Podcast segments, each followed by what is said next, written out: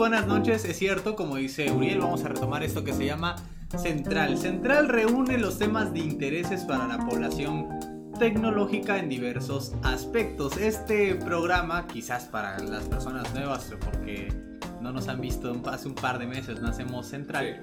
Esta discusión toma diferentes matices de las noticias.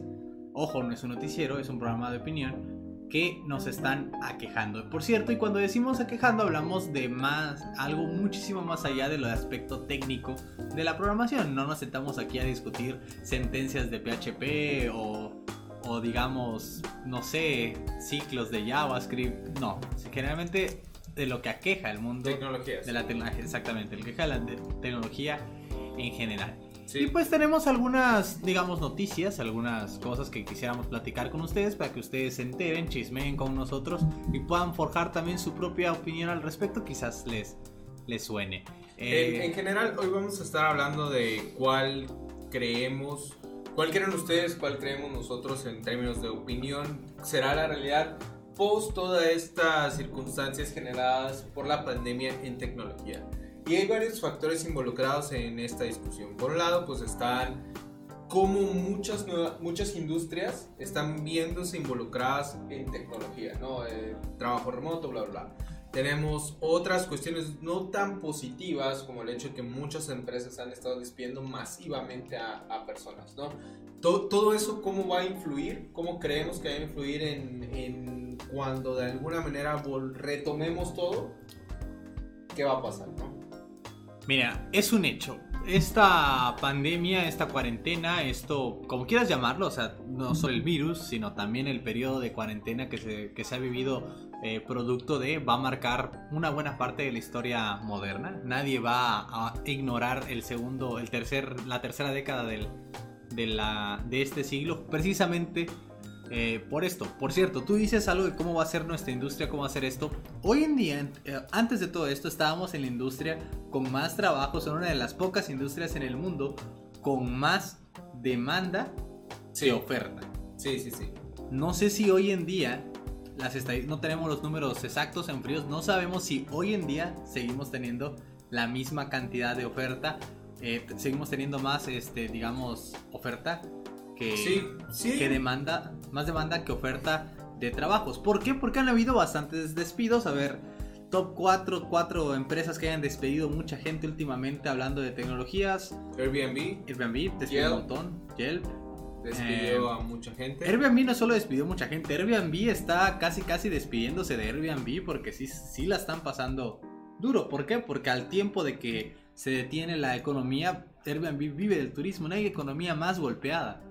Eh, por todo esto que el turismo. Entonces Airbnb, mira, ahí se, se está... Airbnb estima que para 2020 eh, los ingresos, o como normalmente lo conocemos el revenue, va a ser la mitad que en 2019. Que una empresa reciba la mitad de lo que percibió un año anterior. Y eso ni siquiera son la mitad de las ganancias, es la mitad del dinero total que ingresa. Sí, por supuesto. O sea, eh, no creo que el 50% les ajuste para subsistir.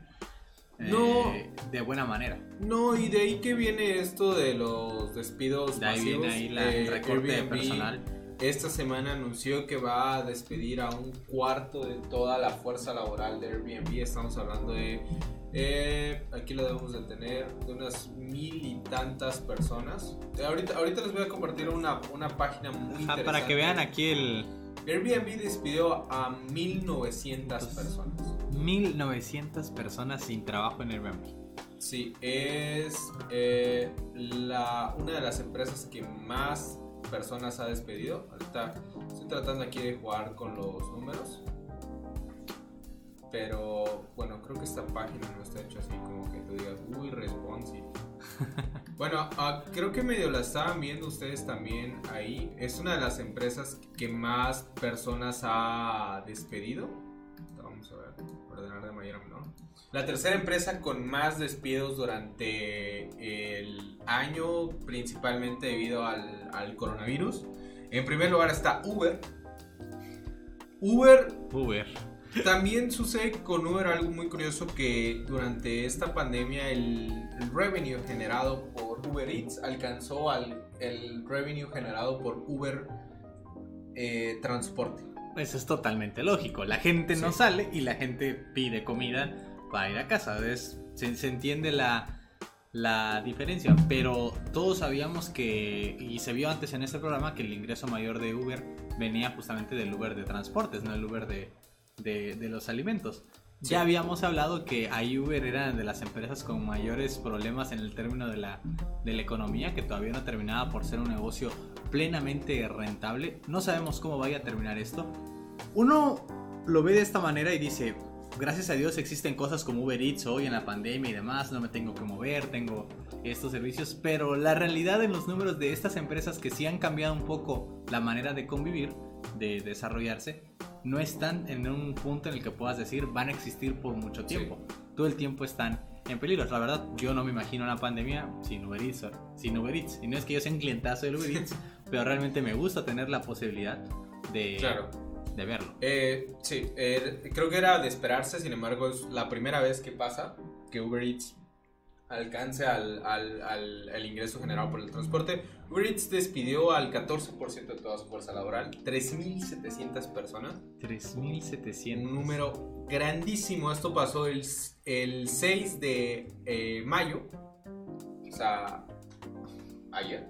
3 de mayo fue Seis- hace 3 seis de días. mayo. 6 de mayo es hoy. Hoy es 6 de mayo. Hoy es 6 de mayo. Hoy, hoy es la noticia de que Uber despidió a 3.700 personas. Groupon es la segunda startup que más despidió personas, el 44% de su fuerza laboral. Groupon, eh, si tienen la oportunidad de leer la historia de Groupon, es muy buena. Es una empresa que creció como espuma. Todo, todo es, en algún punto todos los restaurantes querían estar en Groupon. Básicamente, eh, tú posteas tus ofertas, lo que hoy podría venir siendo promo descuentos, Ujú. Groupon. Y, y creció mucho. Y de repente se cayó. O sea, de repente hubo un, un punto en que Groupon se cayó. Y pueden leerle la historia ahí, por qué, cuáles fueron los antecedentes, qué, qué le pasó a Groupon básicamente. Es una muy buena historia, digamos, muy entretenida, una narrativa muy entretenida. Así que los invito a que lo hagan. 44% de la fuerza laboral de Groupon. Mira, todas esas, la mayoría de las empresas que tú que pueden ver en ese listado tienen que ver con eventos fuera de casa. Claro. TripAdvisor, Eventbrite.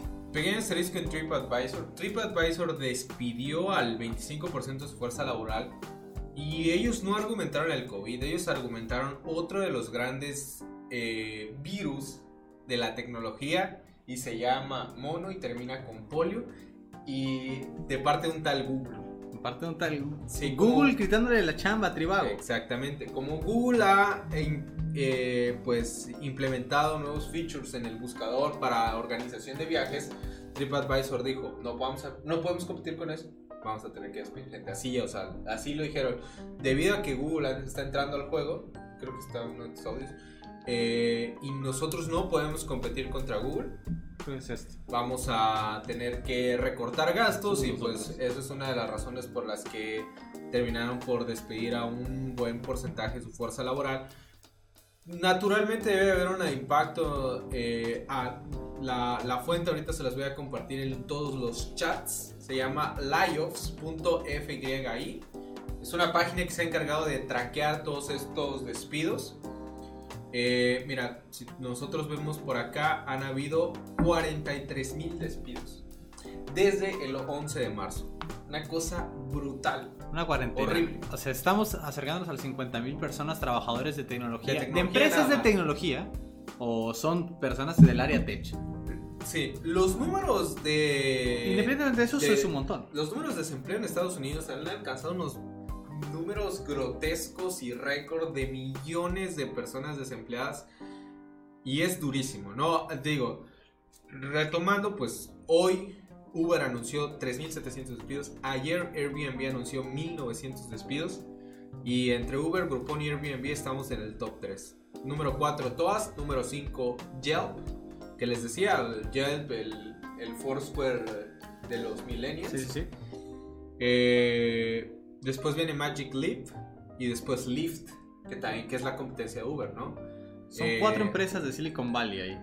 En el top. En el top. En el top 5. Por, por ahí Groupon dice que está en Chicago y todas es que está en Boston. Y ya después pues vienen muchas startups fitness también, o sea, membresías de que eh, es un mercado bien interesante donde te pueden vender una membresía y todos los gimnasios eh, registrados para esa startup o esa membresía, tú no importa dónde vayas, si hay un gimnasio Sí, registrado esa, esa cadena.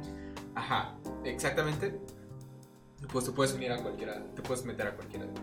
Sí, o sea, todo lo que tiene que ver con actividades fuera de están críticas.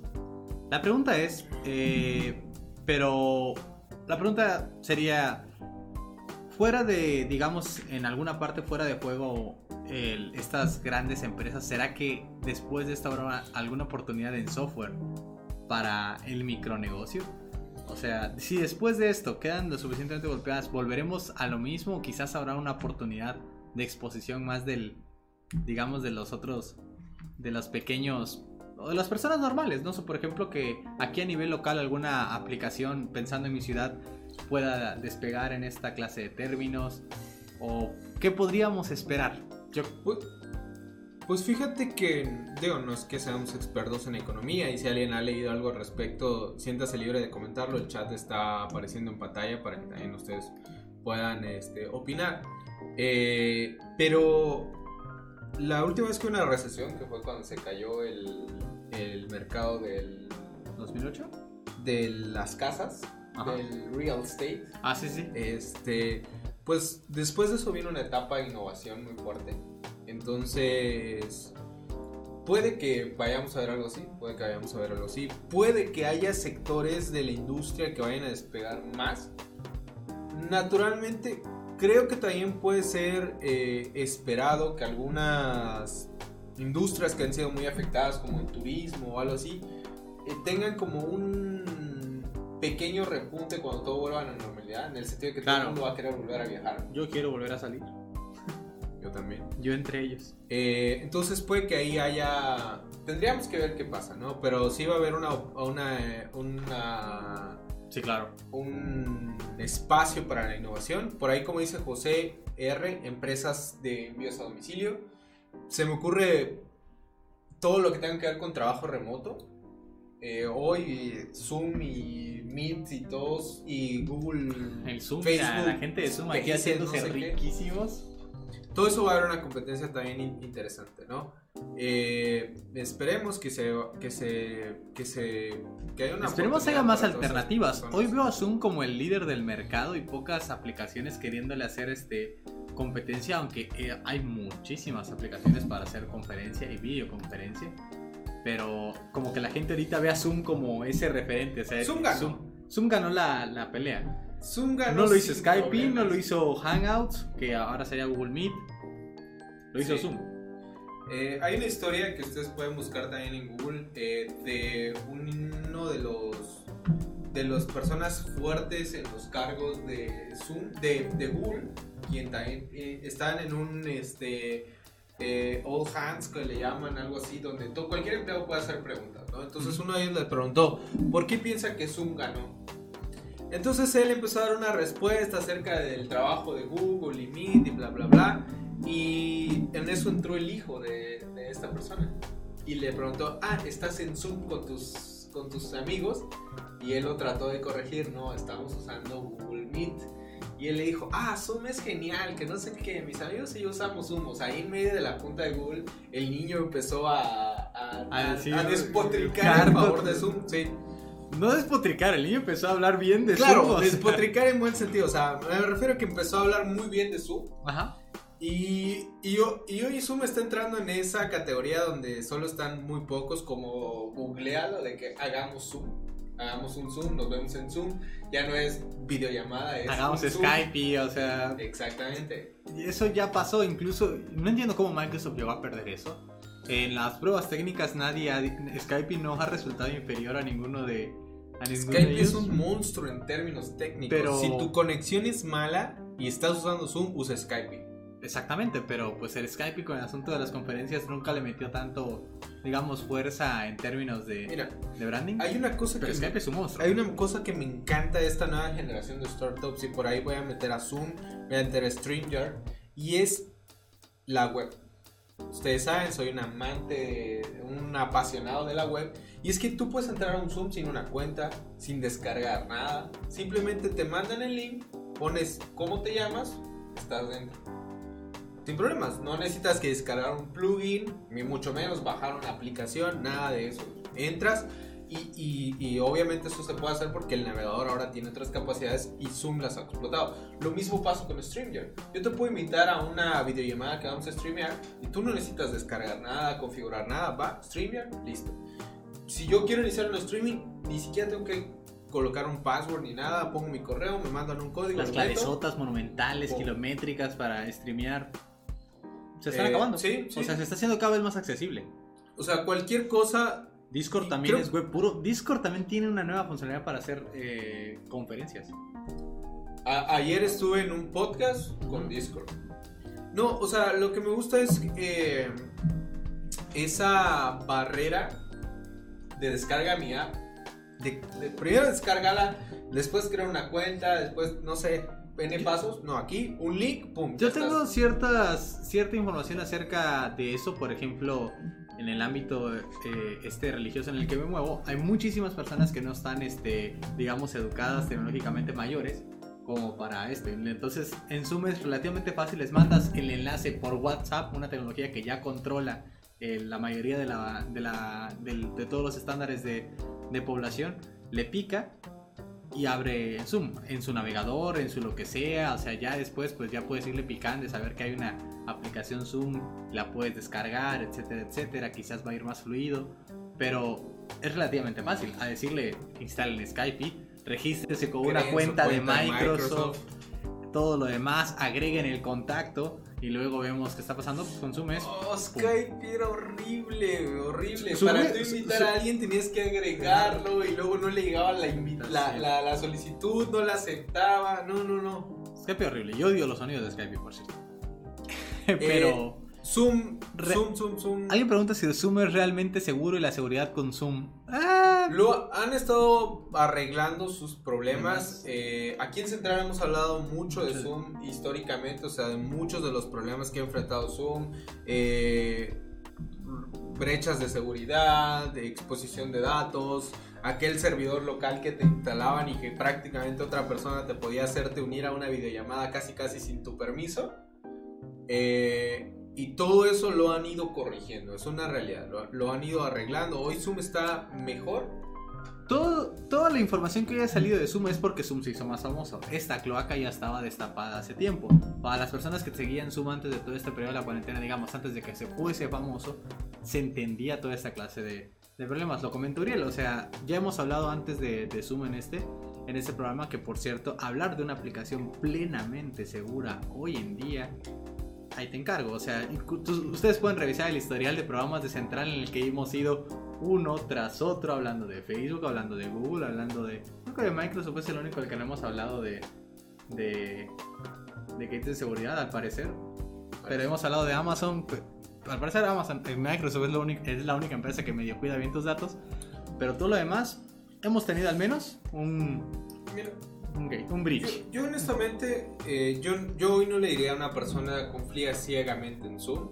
Eh, no lo diría porque llevan, tienen un historial de un año este mm, malo y yo esperaría un poco más de tiempo eh, para que se estabilice para que demuestren que efectivamente están haciendo mejor las cosas. O sea por ahí creo que hace un hace un como unas dos o tres semanas eh, hubo una una colección de datos ahí este volando de usuarios de Zoom que algún hacker había recolectado y que pues estaban volando ahí las bases de datos como siempre.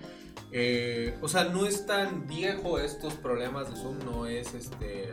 Sí, generalmente las startups innovadoras y todo lo demás tienen ciertos problemas en el, en el apartado de la, de la seguridad. O sea, por ejemplo, ahí hace poco estaba revisando este, hace rato, hace unas horas otra vez el enlace este enlace en el que te dice en qué, en qué sitios ha sido vulnerada tu información, tu correo electrónico. Oh, ya. Y ahí vi mi bello, mi bella información regalada por Canva. O sea que es, Canva es una muy buena aplicación, es muy útil, muy todo, pero pues está en esta clase de problemas. Realmente fue monumental. Ahí está el que si ya fui, este...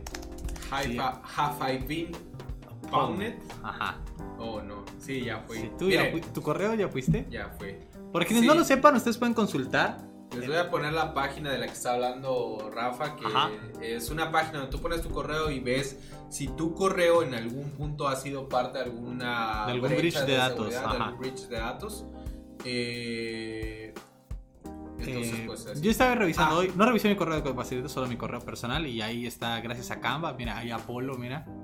Bueno, En el 2018 Apolo ah, estuvo regalando tus... No regalando, o sí le fueron quizás extraídos, no, sa- no sé cómo estuvo Dice aquí que dejó una base de datos Entonces- con billones de datos expuestas sin password. Ok, mira. Aquí hay un punto que dice Carlos Morales. Zoom tuvo problemas de seguridad porque fueron hackeados. Las otras empresas ellas mismas han compartido o vendido esos esos datos.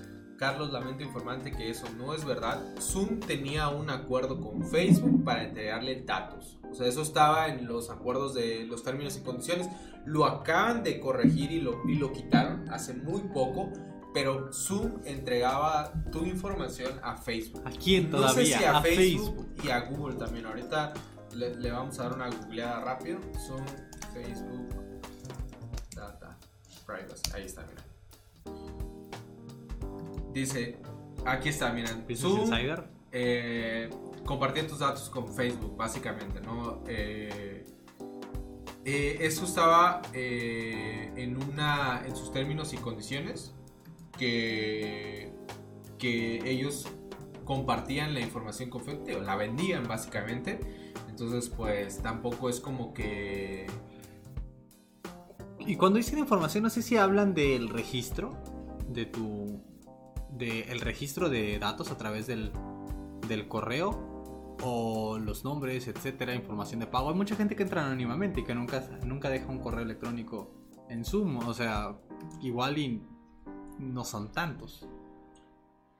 Pues básicamente la información que ellos pueden enviarle es de todo, ¿no? Desde dónde te estás conectando, cuántas videollamadas estás haciendo al día, con quién te estás videollamando. Recuerden que Facebook crea o genera algo que se llaman los perfiles fantasmas, que son personas que no están en Facebook, pero que en base a toda la información que Facebook tiene, pueden identificar que hay un individuo ahí Tan bonito, ¿no? Y en Zoom aparece tu cara con, un cuadro, con una etiqueta de texto que te dice quién Hasta eres. pueden tener tu, tu nombre y todo, ¿no? Entonces ahí, por ejemplo, algo que se puede hacer con esta, con esta in- información es que si tú, por ejemplo, no tienes Facebook y estás ahí en Zoom, bla, bla, bla, y haces videollamadas conmigo, yo sí tengo Facebook, cuando tú creas tu cuenta de Facebook, te recomiendan mi amistad. Porque, ah, porque hay esa conexión en Zoom. Entonces, eso es algo de lo que podrían Don Internet ya sabe, gracias a Zoom, que tenías contacto conmigo y que. Ah, Así es. mira, yo conocí a este muchacho, hice una videollamada con él. Vamos se a- supone que ya lo arreglaron, se supone que eso ya no pasa, pero como decimos, o sea, Zoom tiene un historial de eso. Hace poco también una de las grandes eh, cosas ahí extrañas con Zoom que pasó es que el, el CEO de Zoom tuiteó un, un artículo que alguien escribió en LinkedIn defendiendo a Zoom, o sea, fue un poco... Ay, bizarro, así. esta gente experta me está aquí este, Sí, defendiendo ajá, Zoom, háganle caso. extraño, pero bueno. Básicamente creo que uno debe de tomar todas las medidas de seguridad pertinentes a la hora de, de usar Zoom, pues obviamente no, no, ver, no poner aquí que ostentoso, eh, creo que ya tenemos suficiente información como para saber que es buena idea tapar tu cámara web si no la estás utilizando, etcétera, etcétera, ¿no? Claro. Bueno, lo que trae la cuarentena. La cuarentena ha traído, o sea, lo que trajo, bueno, no voy a decir COVID porque don, don YouTube intentará desmonetizar esto. Lo que ha traído, digamos, toda esta situación ha sido montones. Ha puesto algunas aplicaciones en el mercado. Ahí, luego vamos a hablar del buen TikTok, otra empresa famosa, otra, otra app que se popularizó, que se viralizó durante ese periodo de cuarentena. Y que... Tienes que eh, inclinar más. Así, Sí, así. exactamente. ¡Hala! Eh, otra situación ha sido TikTok. TikTok, miren, los chinos, sí, sí. tú no le conf- Mira, los chinos, mira, ya está, o sea, compraste algo chino, Xiaomi, TikTok, lo que quieras, mira, tu información ya va para allá. No hay, yo, a estas alturas Fíjate del que no es justo, pero sí tuve ese sentir cuando salió lo de Xiaomi. De, bueno, para los que no lo sepan, ya se, se, se averiguó, se ya es descubrió. oficial 100% real, no fake, que Eh, Xiaomi anda anda mandando datos al China. gobierno chino. Así es. Eh, esto es, eh, si usas el teclado, si tú tienes un Xiaomi y usas el teclado nativo o usas el navegador que viene con el teléfono, tu información está yendo hacia China. Eh, no se ha comprobado nada más, pero pues obviamente si ya salió esto, yo creo que ya queda muy bien dudar de Xiaomi. Y sí lo pensé, o sea, cuando pasó eso sí dije, "Ah, ¿y TikTok? ¿Qué estará pasando ahí? Mira, ¿qué te puedo decir? Está lindo, está divertido el TikTok y demás, pero pues este asunto con los chinos ha funcionado de esta manera siempre. Entonces, lo que sea, seguramente yo tengo ahí una banda Xiaomi, seguramente el gobierno chino ya sabe Sí, cuántas ya, horas duermo pues. y, y cuántas pulsaciones por minuto tengo. ¿Dónde has estado en todo momento? ¿Dónde he estado en todo sabes. momento? El GPS.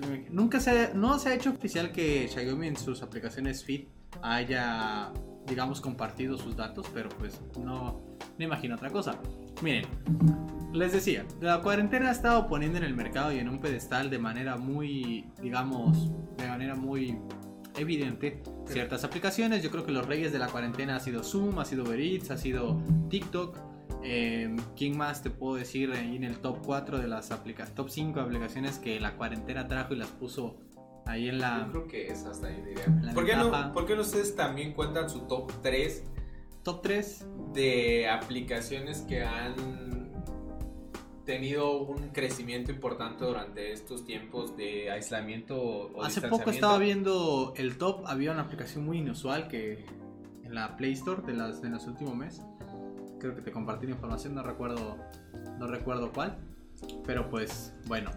Eh, pregúntenos ustedes cuál ha sido, eh, cuéntenos ustedes, Netflix exactamente. Netflix. Netflix, otra aplicación que la cuarentena ha puesto, digamos, muy en el, en el podio de la actualidad, de la, de la popularidad de la cuarentena. Mira, aquí tenemos unos datos. eh, la fuente es eh, Aptopia. TechCrunch, Statista, eh, SimilarWeb y CityLab. Me parece que la infografía es de Visual Capitalist.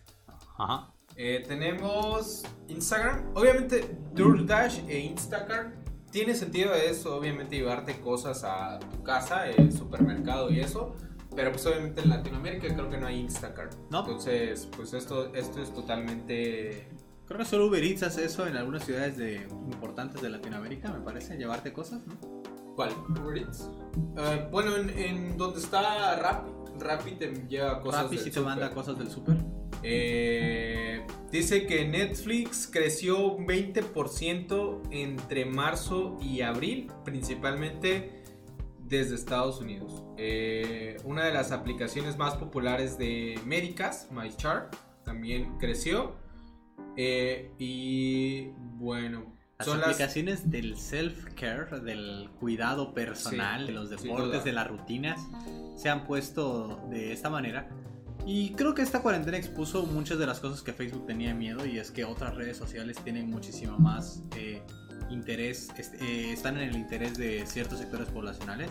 Por ejemplo, la cuarentena los adolescentes no la pasaron en Facebook, la pasaron en TikTok, la pasaron en Instagram. Eh, y igual Instagram, yo sé, que- yo sé que preocupa. yo sé que forma parte del consorcio de Facebook, pero pues igual Sí, Instagram No sé. creció también. eh, creció en este en este apartado. Te digo, van por ahí este este asunto. Por ejemplo, la banca en línea es un tema que trascendió en Ah, la cuarentena. Me gusta, tiene razón. Amazon, Amazon en general, Amazon los envíos de... Uf, crecien- están creciendo. No Mercado tengo- Libre y no también. tengo ni idea de cómo diantres le está haciendo con los vuelos tan limitados. Amazon. Entonces, sí, quién sabe, ¿no? Digo, están tardando más, es un hecho. A mí, me, a mí me consta, por cierto, nosotros somos de México, a mí me consta que, que en Estados Unidos eh, hay vuelos hay vuelos privados de la marca para envíos de Sí. Amazon. Amazon tiene sus avioncitos, vuelan de aquí para allá, etcétera. Aquí en México, en Latinoamérica, usan vuelos comerciales para el traslado de las cosas. Ok. Y van eh, por ahí.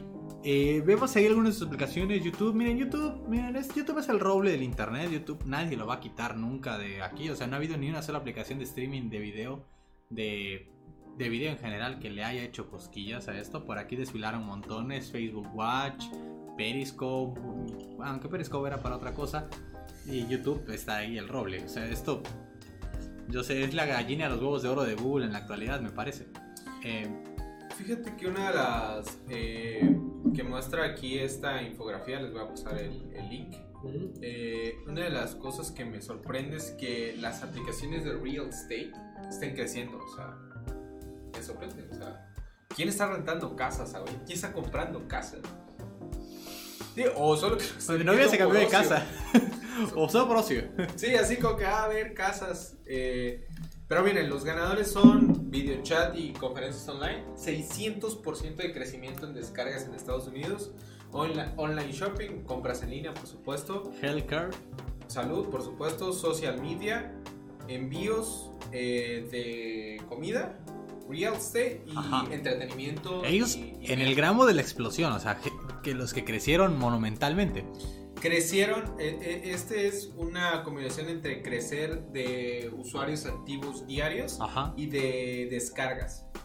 Eh, porque, por ejemplo, por aquí hay una aplicación que se llama, bueno, creo que esta es una ciudad, pero eh, que dice que creció en descargas, pero bajó en usuarios En uso. activos diarios. Ajá.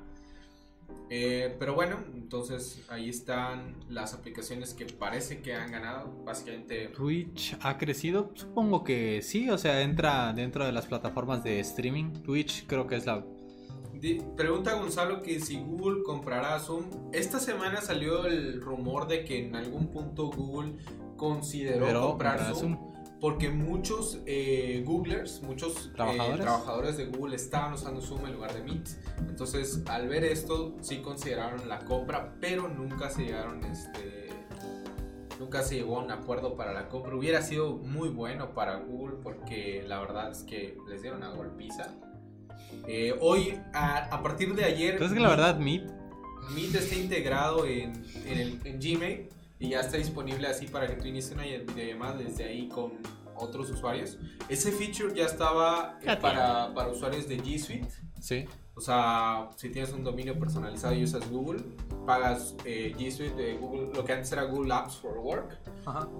Eh, ya lo tenías disponible, pero bueno, ahora ya está para todos los usuarios de Google eso de que... eh, ¿Cuánta gente tiene un dominio personal y a ver, comprando GC? Díganme. Yo creo que no muy pocos, pero no es obviamente... No es para el público masiva. regular, es para empresarios. Eh, dicen ya no están permitidos que los empleados de Google usar Zoom dentro de la empresa. Me imagino que sí, ya debe estar prohibido. Ajá.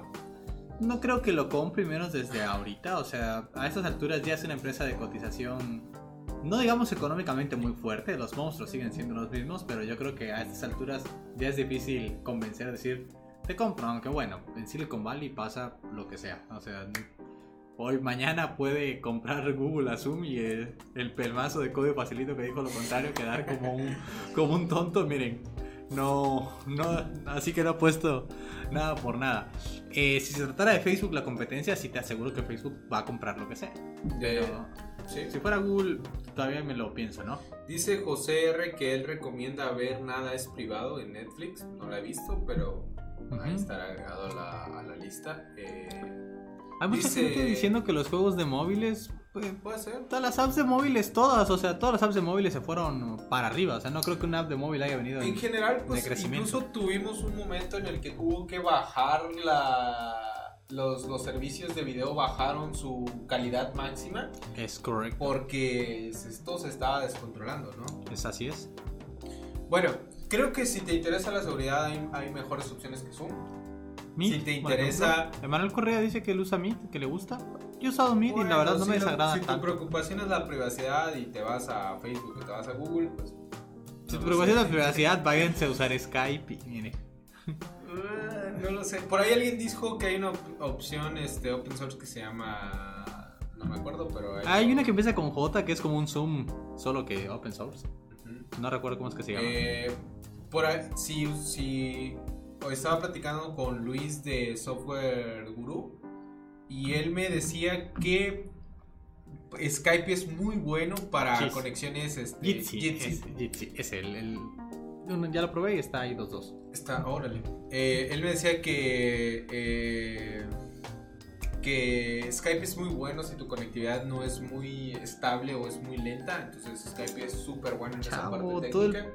Todo el poder de Azure ahí arriba. Probable. Hoy, por cierto, GitHub sal- lanzó algo que se llaman Code Labs, que es para que tú codes tus commits desde internet. Ahí está. Eh, pero bueno, eh, básicamente ahí están las distintas opciones para videoconferencia. Yo tengo la duda de qué va a pasar después de que regresemos. O sea, tú que vamos a... Se va a elevar el porcentaje de trabajos remotos, sí o sí. La gente que. Las, algunas empresas que ya probaron este asunto de que. del trabajar al remoto y que quizás alcanzaron un punto de funcionalidad deseable trabajando remoto, seguramente lo consi- considerarán quedarse de esa manera. Te, agasta- te ahorras el gasto de una oficina, haces otra clase de inversiones, etcétera. Yo pienso que más de uno, de la, sobre todo los comercios eh, iniciantes, startups, lo que sea, van a, van a considerar mucho más los trabajos remotos. Segundo, no solo se trata de las empresas, ahora las personas probaron lo que es el asunto de trabajar remoto y más de una persona estará considerando, digamos, de alguna manera entre sus eh, prioridades o entre sus intereses futuros para, la- para conseguir empleo un trabajo, eh, Claro. un trabajo remoto. Al haber esta clase de, de, de surgir esta clase de necesidad, seguramente los empleadores o los reclutadores van a tratar de, de abrir esta posibilidad y de una u otra manera inminentemente se va a elevar el porcentaje de gente que trabaja de manera remota. No lo dudo, de hecho hay una encuesta que hizo una... eh, vi una encuesta en Twitter que le hicieron preguntas a varias startups de... eh, Ah, otro más que dice que me parezca al Fedelo. de varias startups en Silicon Valley, muchas de ellas decían que estaban considerando dejar de tener una oficina presencial ahí. Fíjate que al principio de todo este problema, yo pensaba que muchas de las personas iban a probar el trabajo en casa y después les iba a costar regresar. O sea, de eso de levantarte más tarde, hacerte tu propio desayuno, no pasar el tráfico, bla, bla, bla. Pero fíjate que ahora, después de tanto tiempo que ha pasado, pienso que la gente va a regresar con mucho gusto a... Pero va a ser una esfera, o sea, va a ser una burbuja. Yo también, lo, yo también lo pensaría, o sea, al inicio va a ser, ay, qué bonito otra vez el tráfico. Ah, te extrañaba tráfico. Ah, te extrañaba camión de la basura al cual no alcancé porque pasó en un horario imposible de alcanzar. Y después pues, va a regresar otra vez el mismo sentir de, ah, detesto lo que está pasando. Pero sí, mucha gente va a valorar el poder salir. Sobre todo Sí. las personas, o sea, esto ha marcado una diferencia clara. Existen las personas introvertidas y las extrovertidas. Y las personas extrovertidas tienen la necesidad de salir y de... eh, ¿Cuál es la palabra? De recrearse fuera Claro. con mayor eh, imperatividad de lo que puede ser una persona introvertida y seguramente van a valorar eso en cuanto puedan. O sea, incluso habrá alguno que otro que se vaya del otro extremo opuesto y diga, ah, ya no quiero un trabajo de oficina, quiero un trabajo a las afueras, un trabajo que me permite estar saliendo, moverme, etcétera. Que hay gente que los, que los valora, que los aprecia. Tú y yo, gente aquí de escritorio y de silla, pues no estamos en eso, pero Sí. pues hay gente que, mi papá nunca lo vas a ver en el escritorio, jamás en la vida.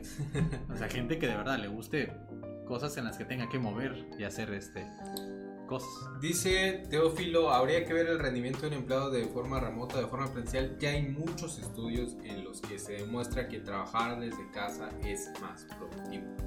Eh, es la realidad. O sea, tiene mucho sentido en, en que, pues, tú solo piensas todo el tiempo que pasas este, en el transporte, en tráfico, en transporte público o en tu carro. Lo, lo quitas y pues estás en tu casa con tu familia. Entonces, pero bueno, en general no, no, no vamos a entrar mucho en detalles. Quizás el próximo central lo tengamos que hacer sobre trabajo desde casa, pero ya hay muchos estudios que demuestran que hay más productividad desde casa. ¿Vale? Eh, dice Juan Luis que él le pasó porque por las contingencias lo llamaron de una empresa solicitando sus servicios. Eh, mucha gente está regalando su trabajo. Ok.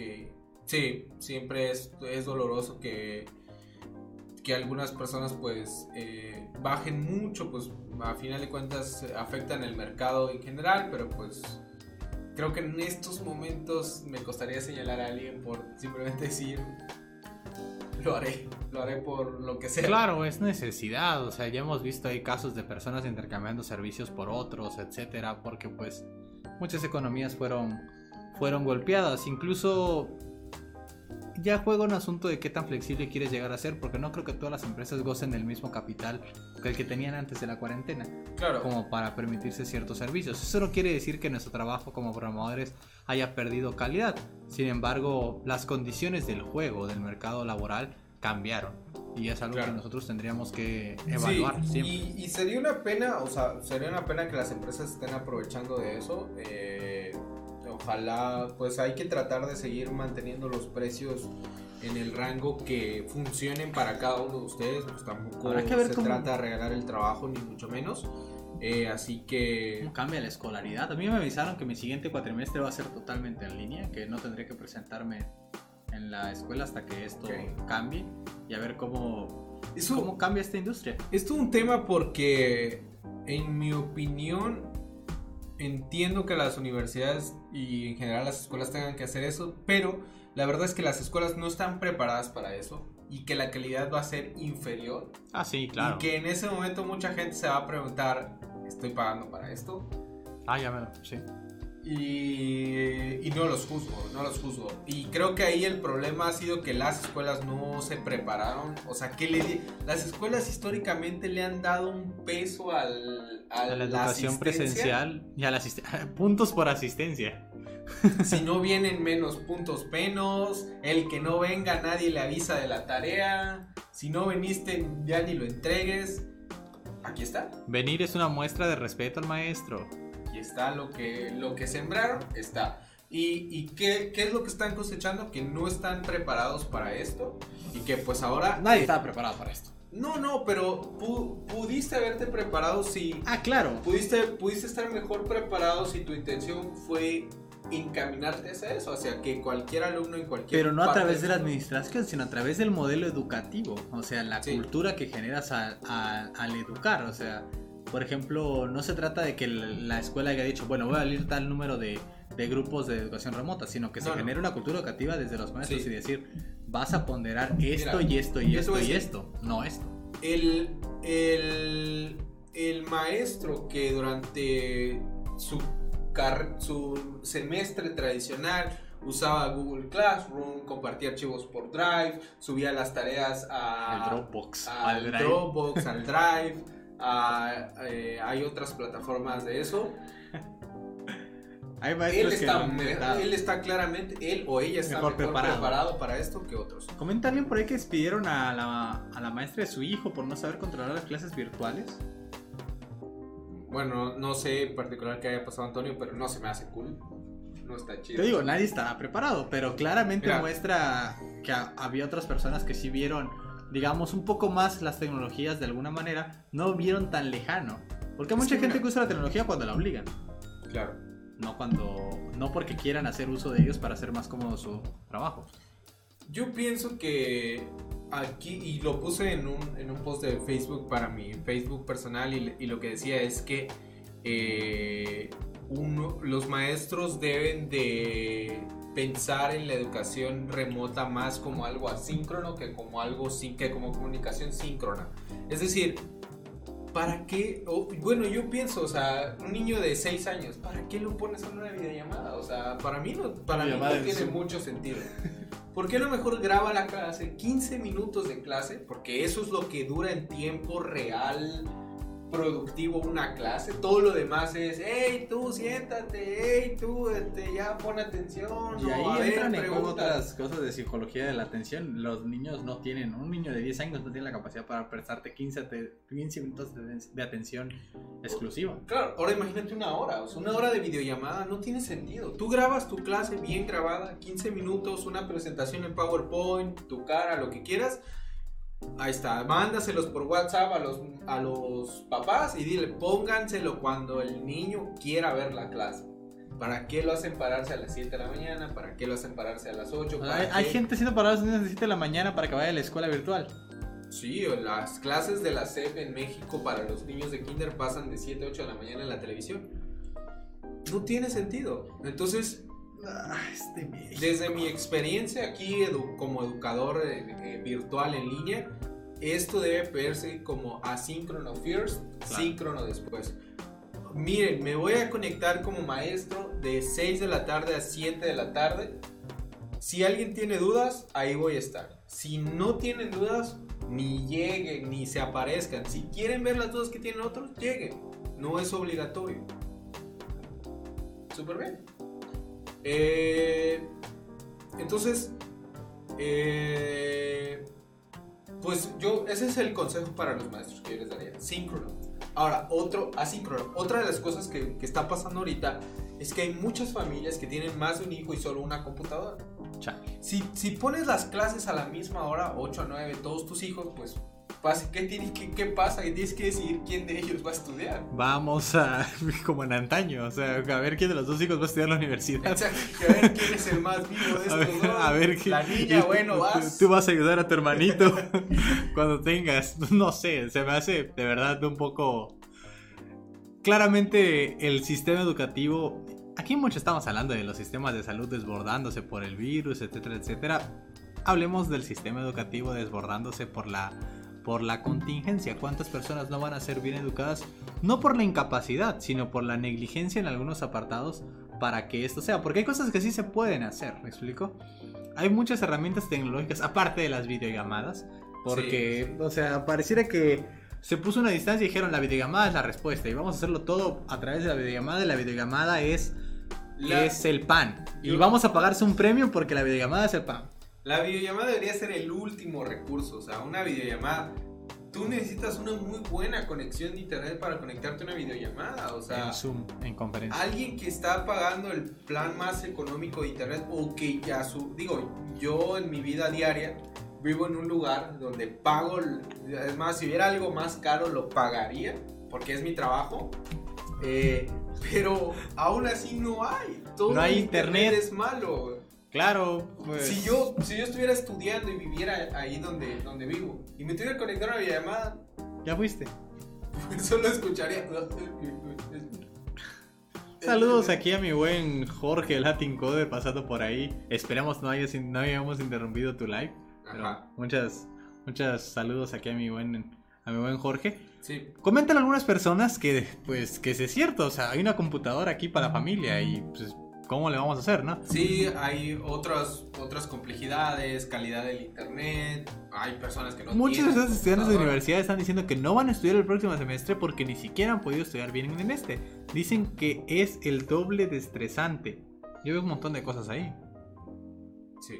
O sea, ok, van a hablar, van a, van a, no sé, más empleos se necesitarán. No van a hacer nada esas personas esos seis meses. ¿Qué va a pasar? De verdad va a ser un poco complicado lidiar con esta situación eh, más adelante porque cada tipo de personas va a tomar sus decisiones y no se está preparado, pero lo que creo que sí va a pasar es que van a ser más discutidas las plazas para ciertos lugares y para ciertas cosas, más que nunca. Estábamos ahí platicando con Norberto arroba hip en Twitter. Eh, él, es, él da clases en UNAM y queríamos hacer unas, unas videoconferencias. Eh, encanta si tenido vídeo o lo que sea, como el subsecretario de México, digo, las videofiestas. Eh, eh, aún se lo dijo un niño.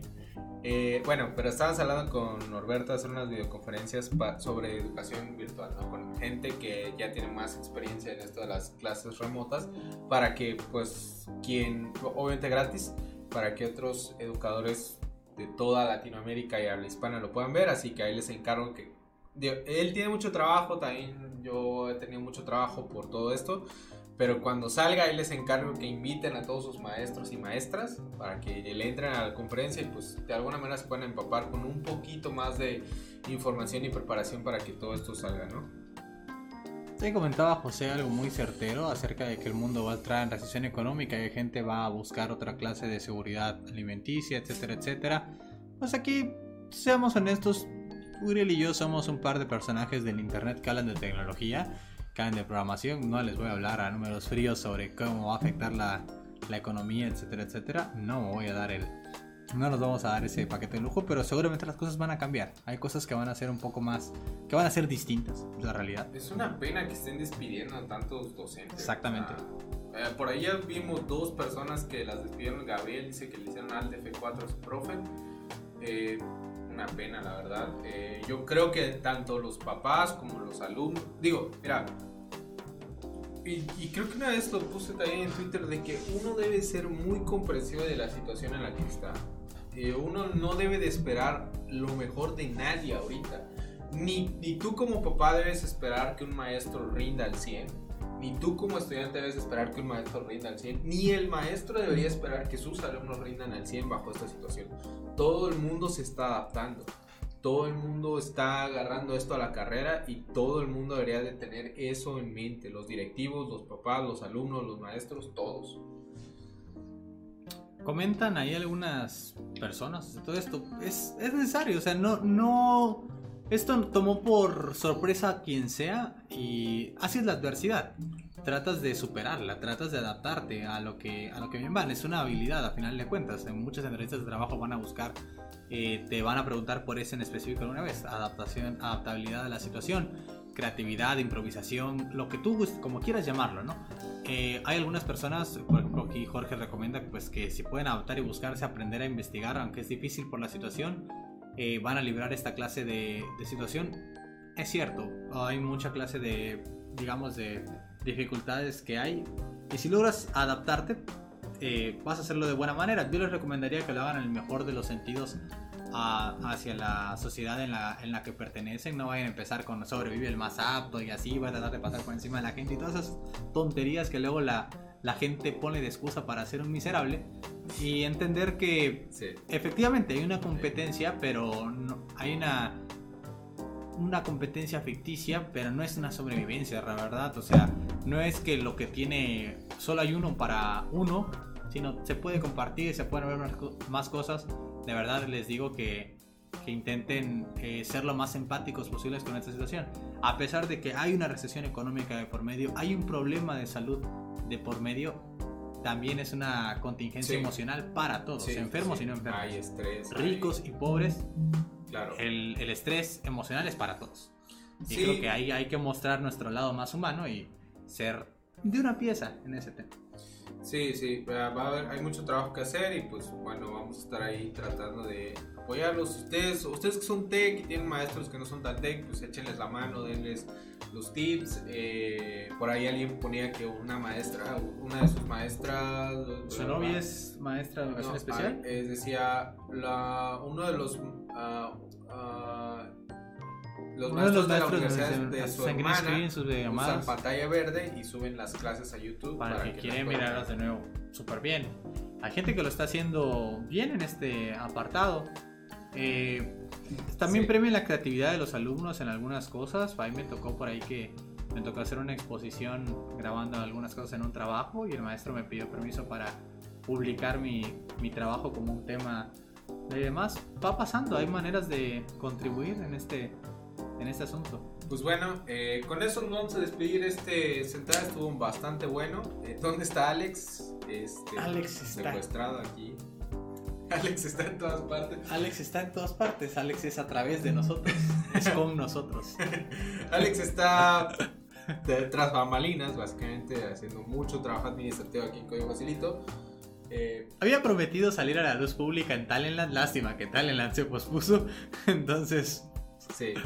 Ahí lo van a ver de estos. Pues sintonícenos el siguiente miércoles 9 de la noche también. Vamos a tratar de el miércoles, este, está lindo este, este, ritmo. Este horario. Eh, recomiéndenos con sus amigos. Eh, Luis, cuando estés viendo esto, el próximo miércoles sí nos vamos a adaptar a lo que nos mandaste, pero esta vez tuvimos que hacer mucho para sacar este live. Y bueno, pues nos vemos el próximo miércoles. Eh, ¿Algo quieras despedir para despedirnos? Eh, quédate en casa. Nos vemos. Nos vemos la siguiente semana. Bye.